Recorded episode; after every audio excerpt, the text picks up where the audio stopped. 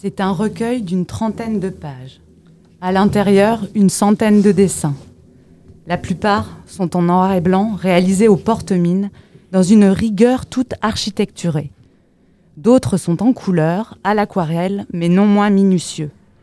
Presque tous représentent des bâtiments, des architectures parfois entières, inscrites dans leur paysage, d'autres fois parcelles pour être détaillées précisément. Les points de vue et les codes de représentation sont multipliés. Élévation, perspective, coupe, plan masse, isométrie, axonométrie. Pas besoin de le savoir, on le comprend. Le dessinateur est architecte, ça se lit dans cette écriture d'un monde bâti, décrit, perçu, compris jusqu'à décomposer par ce dessin qui semble chercher la justesse dans la clarté du trait, dans la précision du signe à la recherche d'une vérité de la représentation qui doit donner à voir le monde. Une centaine de dessins comme autant de relevés de ces architectures. En légende, les lieux. Australie, France, Ukraine, Brésil, Chine, Inde, Thaïlande, Iran et j'en passe. J'ai sous les yeux un voyage dessiné autour du monde. Vous êtes bien sur Radio Anthropocène et vous écoutez Science dessinée une émission qui s'intéresse à la pratique, à la valeur et aux effets du dessin dans la construction du savoir, la recherche scientifique et la pratique académique. Bienvenue à toutes et tous. Aujourd'hui, on va parler de dessin et d'architecture avec mon invité, Joseph Motion. Bonjour Joseph. Bonjour. Joseph, vous êtes architecte, mais aussi dessinateur.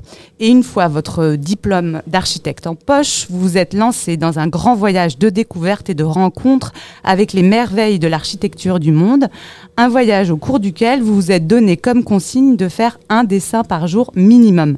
C'était il y a presque dix ans, et vous êtes eh revenu de votre tour du monde avec près d'un millier de dessins, je crois, esquissés dans une trentaine de carnets. Alors, est-ce que vous pouvez nous raconter d'abord l'origine de ce voyage et la place qu'a pris le dessin dans ce projet. Oui, tout à fait. Alors l'origine de ce voyage, ça a été d'autres voyages que j'avais fait pendant que j'étais étudiant en architecture et euh, des voyages qui m'avaient hum, donné l'impression que l'architecture était quelque chose qui se vivait plus que quelque chose qui pouvait s'apprendre à l'école. J'avais eu des, expériences notamment au, Maroc qui m'ont fait comprendre que ce que je pensais être euh, l'architecture euh, était en réalité quelque chose de très très différent et j'ai eu envie de, de continuer de compléter mes études disons par une série d'expériences sensibles qui seraient venues compléter l'enseignement académique intellectuel que j'ai reçu pendant mes, mes, études et donc j'ai voulu faire ce voyage en utilisant le dessin pour me mettre en situation dans des bâtiments et dans des villes. Donc, on comprend que dans cette proposition, dans ce voyage, euh, le dessin est peut-être plus une question euh, d'expérience, donc la, la construction d'un processus, que une question de, de production euh, d'images en tant que telle. Ce qui est important, c'est moins le dessin lui-même que le fait de dessiner. Et euh, cette approche du dessin comme processus me fait penser au mouvement contemporain de l'anthropologie visuelle qui redécouvre mmh. les attributs du dessin dans le travail d'enquête et, dit, et qui dit que quand on dessine, il s'agit pas de voir pour dessiner, mais de dessiner pour voir. Alors je voulais vous demander quels sont pour vous euh, les attributs particuliers du dessin qui, qui puissent justifier euh, qu'on le préfère à d'autres euh, modes de recueil, et notamment à la photographie, pour se mettre dans, dans cette expérience sensible et ce, et ce regard sur le monde et sur l'architecture? Oui, absolument. Effectivement, c'était l'idée du, du, dessin comme processus. Et d'ailleurs, quelquefois, je me suis forcé moi-même à faire des dessins moches pour euh, me concentrer sur l'activité d'être en train de dessiner plutôt que sur le résultat lui-même.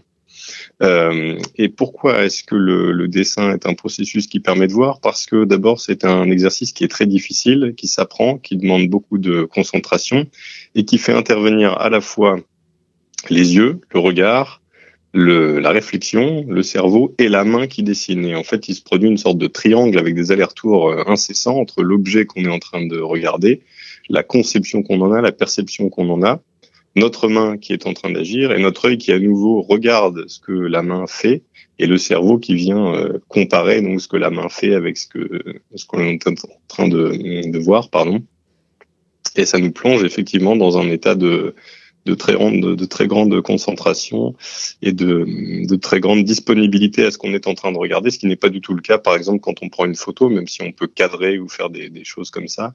Euh, à mon sens, il est possible de prendre une photo en étant aveugle d'une certaine manière, alors qu'il est absolument euh, impossible de dessiner en étant aveugle. Effectivement, donc on, comprend hein, en vous écoutant, il y a, cette idée de lenteur, euh, cette idée aussi d'activité euh, cognitive hein, dans, ces allers-retours entre la main, l'œil, le cerveau, euh, l'interprétation de, ce qu'on voit. dessiner, c'est sélectionner aussi, c'est choisir. Et vous dites aussi que le, dessin permet de déjouer certains mécanismes cognitifs habituels d'interprétation visuelle du monde. En fait, il se met dans une posture d'inter intermédiaire entre nous, entre notre cerveau euh, et le monde. Est-ce que vous pouvez nous en dire un peu plus? Oui, alors euh, il y aurait beaucoup d'exemples que je que je pourrais donner, mais euh, oui, allez-y, allez-y.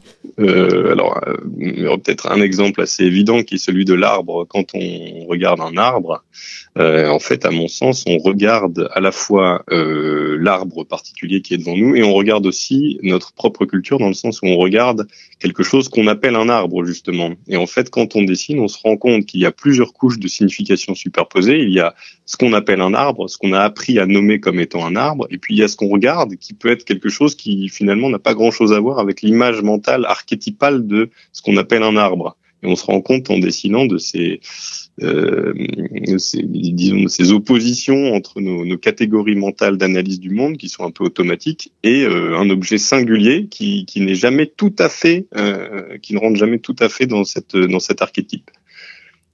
Et est-ce que, si, on revient aux questions d'architecture, est-ce que vous avez peut-être un autre exemple euh, plus concret euh, à nous raconter et savoir si le dessin vous a permis en fait de faire des découvertes? Parce que là ce que vous nous dites c'est que voilà cette concentration euh, cette disponibilité de l'esprit et du regard elle permet peut-être de, de, voir des, des choses nouvelles et inattendues.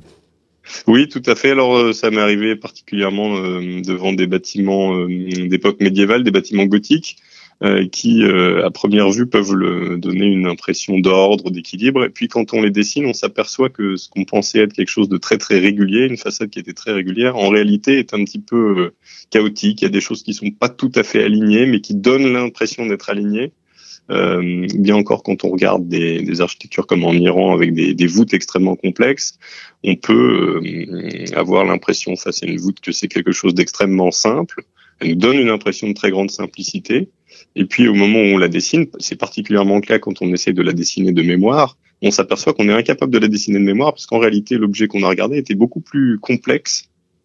Et, euh, c'est en le dessinant qu'on s'aperçoit de, toutes sortes de, subtilités et qu'on on comprend que l'effet qu'on ressent, l'émotion qu'on peut avoir en regardant un objet, ne correspond pas tout à fait à ce qu'on pourrait appeler sa réalité géométrique quand on regarde euh, vos carnets, on, enfin, je me suis rendu compte qu'il y avait quand même différents types de dessins.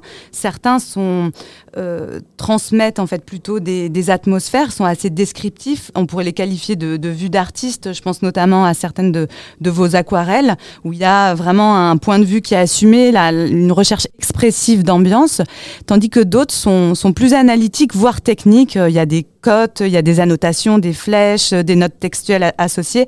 Je pense euh, euh, notamment à, au dessin que vous avez fait de la passerelle suspendue au but de Chaumont, où on a vraiment un dessin qui écrit une explication, qui vient décortiquer euh, un dispositif matériel. D'où ma question, est-ce que vos dessins ont tous la même fonction Et sinon, est-ce que vous arrivez à catégoriser peut-être différentes, différents endroits où intervient le dessin dans ce voyage et, dans ce regard que vous avez construit sur le monde oui, absolument, effectivement. Alors j'ai des quelques catégories personnelles qui prétendent pas couvrir toutes les catégories du dessin, mais disons à l'intérieur du dessin d'architecture, il me semble qu'on pourrait dire qu'il y a des dessins d'observation qui consistent à se mettre dans un état particulier d'attention et à observer des, des, objets qui nous environnent. Il y a des dessins qui visent plutôt à résoudre des problèmes, qui peuvent être des problèmes de nature géométrique, par exemple, euh, comment est-ce qu'est faite cette voûte en Iran? Est-ce que c'est l'intersection d'une sphère avec un cube ou d'une sphère avec autre chose? Il y a des dessins qui sont des dessins de conception, où on cherche à concevoir un, objet, où on, on réfléchit à un, un objet qui n'existe pas encore. Et puis il y a enfin des dessins qui sont plutôt de, communication, disons, et qui permettent de transmettre une idée à quelqu'un d'autre, de transmettre une information, de transmettre un sentiment. Et donc à l'intérieur même de ces dessins d'architecture de communication, on va avoir plusieurs catégories avec des dessins qui sont plutôt sensibles, qui vont transmettre une émotion, et puis des dessins qui peuvent être des dessins techniques euh, adressés à une entreprise, à un artisan, et qui visent simplement à transmettre euh, un type de d'informations très précises. Et donc, de, évidemment, tous ces différents dessins donnent des, des résultats très très différents et nous mettent aussi en tant que dessinateur, on se trouve placé dans un, une sorte d'espace mental qui va être différent à chaque fois. Et, et, sur cette dernière catégorie de dessin euh, communication, euh, j'avais une question sur euh, la, la, manière euh, de, dont, été, dont ont été reçus vos dessins. Est-ce que tous ces dessins, cette, ces milliers de dessins que vous avez produits, est-ce que vous les avez montrés euh, et comment ils ont été perçus? Derrière cette question, il y a l'hypothèse en fait du dessin comme langage. et finalement, est-ce que le, le dessin est vraiment un langage universel? Parce qu'on voit qu'il y a quand même dans vos dessins mais c'est vrai euh, dans votre pratique, mais de manière générale, euh, il y a des conventions de représentation, la, la perspective, le plan, euh, la coupe. Est-ce que ces conventions, ces codes sont partagés? Vous, vous avez voyagé, vous avez peut-être montré ces dessins à des personnes issues de cultures graphiques différentes. Est-ce que vous avez quelque chose à nous dire là-dessus? Oui, ça c'est quelque chose qui me fascine beaucoup. Alors j'aimerais bien poser la question à un ou une anthropologue. Euh, ce qui me fascine particulièrement, c'est de regarder des dessins euh, préhistoriques ou des dessins très anciens ou même des dessins dans d'autres cultures. Il me semble qu'il y aurait quelque chose, peut-être même comme dans à l'intérieur du langage humain, il y a quelque chose de commun à toutes les langues humaines. Il me semble qu'il y aurait quelque chose de commun à tous les dessins humains. Euh, et ce qui fait que, par exemple, quand on voit des dessins dans des grottes à Lascaux ou ailleurs, qu'on voit des animaux représentés ou des êtres humains, on les reconnaît tout de suite, alors qu'il est absolument certain que si nous étions face à la personne qui a fait ces dessins, on aurait un mal fou à se comprendre. Et j'ai pu en faire l'expérience, j'ai des souvenirs par exemple en Inde, d'être en train de dessiner euh, et d'avoir une foule de, de, personnes qui viennent autour de moi, d'enfants euh, qui, ne, qui ne parlaient pas anglais, moi, je ne parle pas hindi ou d'autres langues indiennes, et, euh, et, tout le monde avait un avis sur le dessin que j'étais en train de faire, et il paraissait évident à tout le monde que euh, l'objet que j'étais en train de dessiner, c'était celui-là et pas tel autre. Et il y avait une, forme de communion qui se, qui se créait à ce moment-là, qui, qui, me semblait relever d'une forme de langage universel et de langage très très immédiat. Et justement, sur ces, ces expériences de terrain et, et peut-être de communion, hein, le mot est, est, joliment choisi, on voit qu'il est généralement admis que le, le dessin bénéficie d'une sorte de, d'une certaine sympathie, qu'il y a une sorte de, de, curiosité amusée. Souvent, il est perçu comme inoffensif et en même temps, il interpelle. Euh, est-ce que vous avez fait l'expérience de, ces qualités euh, euh, de socialité du dessin sur le terrain ou est-ce que vous avez fait d'autres expériences, peut-être plus nuancées, plus complexes de du dessinateur le nez au vent? Oui, oui, alors oui, ça, ça suscite beaucoup de, de sympathie euh, et puis parfois des, des réactions euh, un petit peu différentes. Effectivement, j'ai le souvenir de, de dessiner l'intérieur d'une église en Ukraine, à l'intérieur de laquelle il était explicitement interdit de prendre des, des photographies et le, le, gardien qui était dans cette église me regardait d'un œil un petit peu suspicieux, ne, ne m'a rien dit au début quand il a vu que j'étais en train de dessiner, puisqu'il il n'était pas officiellement interdit de, de, dessiner. Et puis, quand il a vu que, que mon dessin commençait à, ressembler très sérieusement à, à l'intérieur de l'église, à ce moment-là, il m'a, il m'a demandé de bien vouloir arrêter de dessiner. Donc, c'était, c'était assez drôle. Bon, j'étais assez content. Je me suis dit, bon, c'est que mon dessin doit être assez réussi si trouve que ça ressemble à une photo. Oui, j'imagine. Et D'où vous vient votre dessin Parce que quand on le regarde, on, sent, euh, ce que essayé de dire en, introduction, on sent la formation à l'architecture. Et je voulais vous demander jusqu'où euh, votre coup de crayon a été construit par cette formation et est-ce que finalement votre dessin il a évolué au cours euh, de votre voyage? Oui, alors bon, je, je viens d'une famille de, de, dessinateurs. Mes frères dessinent beaucoup, très bien. Mes parents dessinent aussi. donc j'ai appris ça petit, très tôt. Euh, et puis j'ai beaucoup dessiné euh, de, de, de, choses assez imaginaires jusqu'à arriver euh, en école d'architecture et mon, mon euh, mon éducation en école d'architecture a vraiment beaucoup modifié mon dessin qui est devenu très sec, très très géométrique et malheureusement je me suis jamais complètement relevé de de ce coup porté à ma spontanéité. Euh, et pendant mon voyage, effectivement, mon dessin a évolué. Alors d'abord, je dessinais dans des carnets qui étaient tout petits, donc j'ai eu tendance à faire des dessins microscopiques euh, avec des détails euh, vraiment euh, du, du, dixième de millimètre. Et ça a évolué. J'ai bon, alors surtout pendant mon voyage, comme je dessinais beaucoup, je suis devenu extrêmement précis. Et j'ai un peu perdu ça depuis, mais il y a eu un, moment donné où j'étais euh, j'étais capable de dessiner, par exemple, de mémoire des objets assez complexes assez facilement. Et ça, c'est quelque chose que j'ai perdu depuis. Et euh, aujourd'hui, donc vous exercez le métier d'architecte en agence d'architecture, je crois. Euh, euh Quelle place occupe le, le, dessin dans votre euh, pratique professionnelle? Est-ce que vous utilisez ce, ce dessin conception euh, qui, qui associe le, le, dessin EIN au dessin IN dans, dans la réflexion et les, la réflexion architecturale en vue de, de l'acte de bâtir? Alors malheureusement, le, le dessin occupe une, une, place assez assez pauvre, je trouve, dans, dans mon métier euh, de tous les jours. On dessine surtout beaucoup sur ordinateur, ce qui est une, une expérience très très différente du dessin à la main. Et puis le le dessin à la main sur plan, euh, sur calque, au rotring, euh, c'est complètement perdu aujourd'hui.